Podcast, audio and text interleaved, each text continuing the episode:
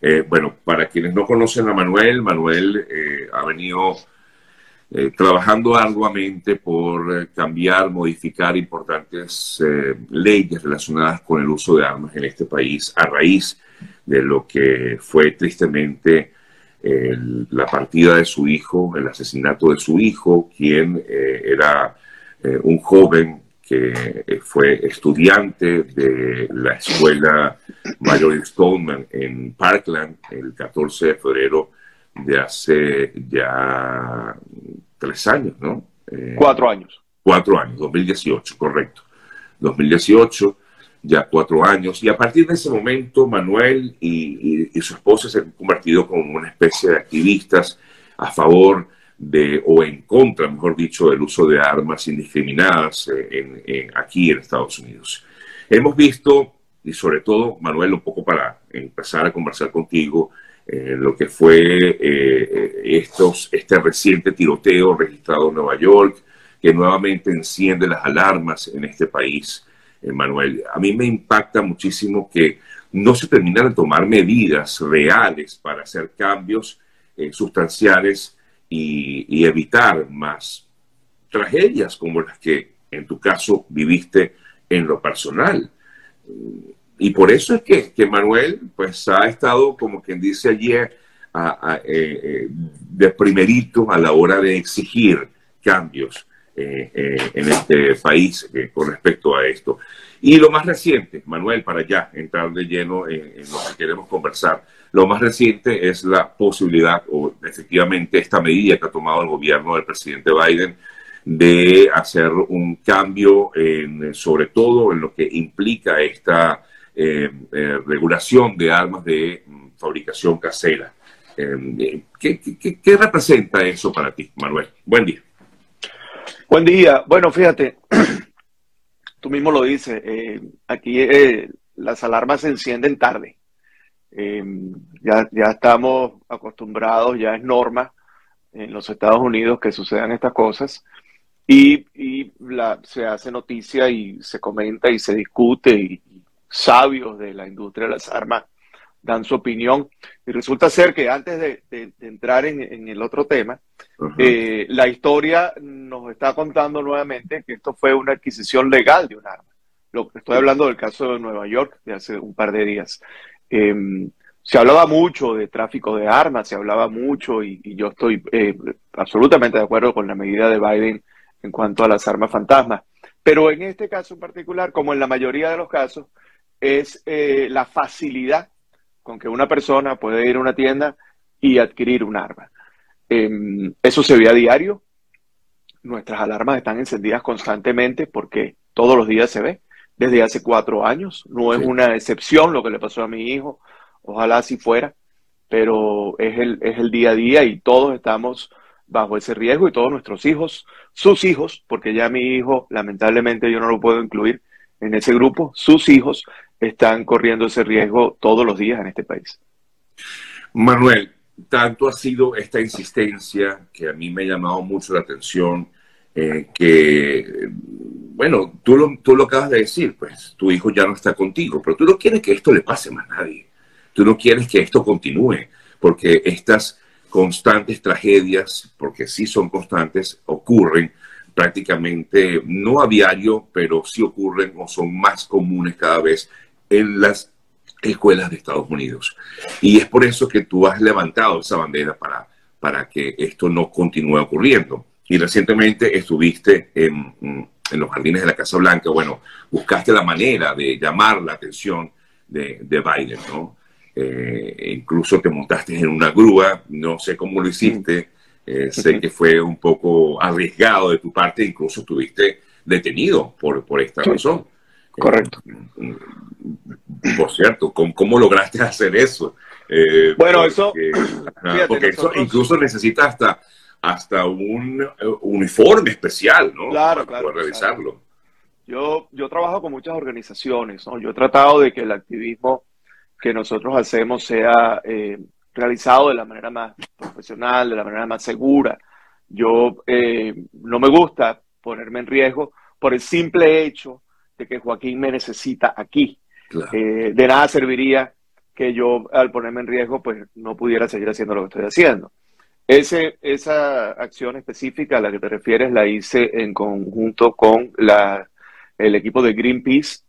Eh, me entrenaron en un, en un eh, galpón que ellos tienen donde están todos los recursos que harían falta para hacer una, una acción como esa.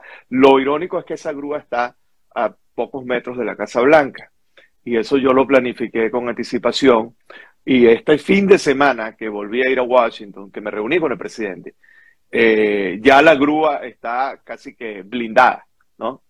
Entonces, son ejercicios que, mira, me terminaron llevando a la oficina oval. Em, eh, creo, me, gusta pensar que lo que hace Joaquín eh, a través de su papá y su mamá em, termina siendo un resultado positivo. Hubo unas medidas que se tomaron eh, el, pasado fin de semana, eh, de las cuales me siento muy orgulloso y me siento parte de ellas y lo seguiremos haciendo. No lo, y, el, y, se lo dije al presidente, le dije al presidente que yo le iba a seguir eh, em, fastidiando y le iba a seguir exigiendo y demandando de las formas más creativas y poco tradicionales porque eso le permite a él también exigirle a los miembros del Congreso y a los miembros del Senado. Eh, eh, ¿Lo viste receptivo a, Biden con respecto a esto? De hecho, creo que te contó algo, te dijo, sé lo que estás haciendo, sí. vas por buen camino, eh, o sea, que no vio mal, aunque te llegaron a, detener, no vio mal este tipo de acciones para, para eso, para llamar la atención. Es que no, eh, serio, es que no las puede ver mal, porque yo no peleo contra una, eh, un ideal político. Ese no es mi enemigo. Mi enemigo es, la violencia de las armas. Eh, yo tuve discusiones eh, con el presidente Trump, em, que era un aliado del NRA, de la Asociación Nacional del Rifle, y también tengo discusiones con el presidente Biden y con el que venga. Porque si ninguno tiene la capacidad o, tiene las ganas o, la, o el potencial de poder resolver esto, pues entonces nosotros tenemos que meternos en el medio y hacer todo lo que podamos hacer. Entonces, no puede ser rechazada esa manera de activismo legítima de un padre y una madre que perdieron a su hijo. Entonces, yo creo que lo mejor es tomar esto como un trabajo en equipo. El, el, el mapa político requiere del movimiento social, el movimiento urbano, para poder entonces exigirle a sus compañeros de trabajo que se puedan hacer las cosas bien. Sí, y, y, tú decías que hubo, digamos, un, un, avance importante ante esta medida tomada por el gobierno, pero hacen falta muchas cosas, Manuel. Hacen falta muchas cosas, pero no se puede subestimar una vida. ¿Entiendes? Em, esa medida que tomó el presidente, que, era, que es muy obvia, cualquier persona que, que, que oye esto desde otro país, incluso desde Venezuela, y este ha sido un planteamiento que yo he traído muchas veces. Yo, mire, yo vengo de un país sumamente eh, eh, peligroso. De hecho, esa es la principal razón por la cual hace algunos años me vine yo para Estados Unidos. Pero yo nunca he escuchado la historia de un, de un eh, joven que pueda adquirir un arma de asalto, un arma de guerra, un R-15 en una tienda en Venezuela legalmente, ir a una escuela y tirotear a las personas. Entonces, es una ideología, es como, un, es como una, eh, eh, un pattern, es como una conducta que es sumamente americana y eh, muchas veces se enaltece a través de los medios sociales, de los medios de comunicación y de las redes sociales. Lo que pasó ayer en Nueva York es un poco consecuencia de eso. Pero como te digo, sucede mucho. Ojalá fueran excepciones, pero mueren 45 mil personas al año por, por el tema de las armas. Entonces, ¿cómo es posible que la primera potencia del mundo, el país que nosotros decidimos que era nuestro nuevo país por el futuro de nuestros hijos, no sea capaz de resolver eso? Bueno, tendremos que hacer lo posible porque las cosas cambien. Eh, tenemos muchísimos seguidores nosotros, jóvenes americanos, jóvenes que, nacieron en este país, y, estamos dispuestos a hacer lo que haya que hacer. subirse una grúa no significa nada y estar preso unas horas tampoco. Em, así que seguimos haciendo lo mejor posible. Pero todo pasa definitivamente por cambios eh, en, las legislaciones de armas. Y hay muchísimos intereses, Manuel. Yo sé que esto lo has hablado hasta el cansancio, porque yo te he seguido y he visto que has hablado mucho sobre el tema.